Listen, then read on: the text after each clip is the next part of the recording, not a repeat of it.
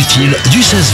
Camille, est-ce que tu fais partie de ces personnes qui aiment bien mettre sur leurs réseaux sociaux des phrases philosophiques écrites sur fond de coucher de soleil? Non, pas vraiment.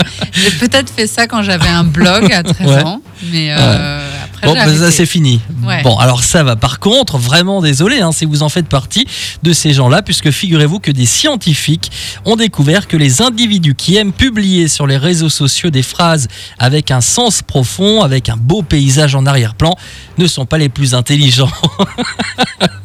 Ah ouais, de plus, ils ont établi que ce genre de personne est plus susceptible de croire à des phénomènes paranormaux et aux théories conspirationnistes.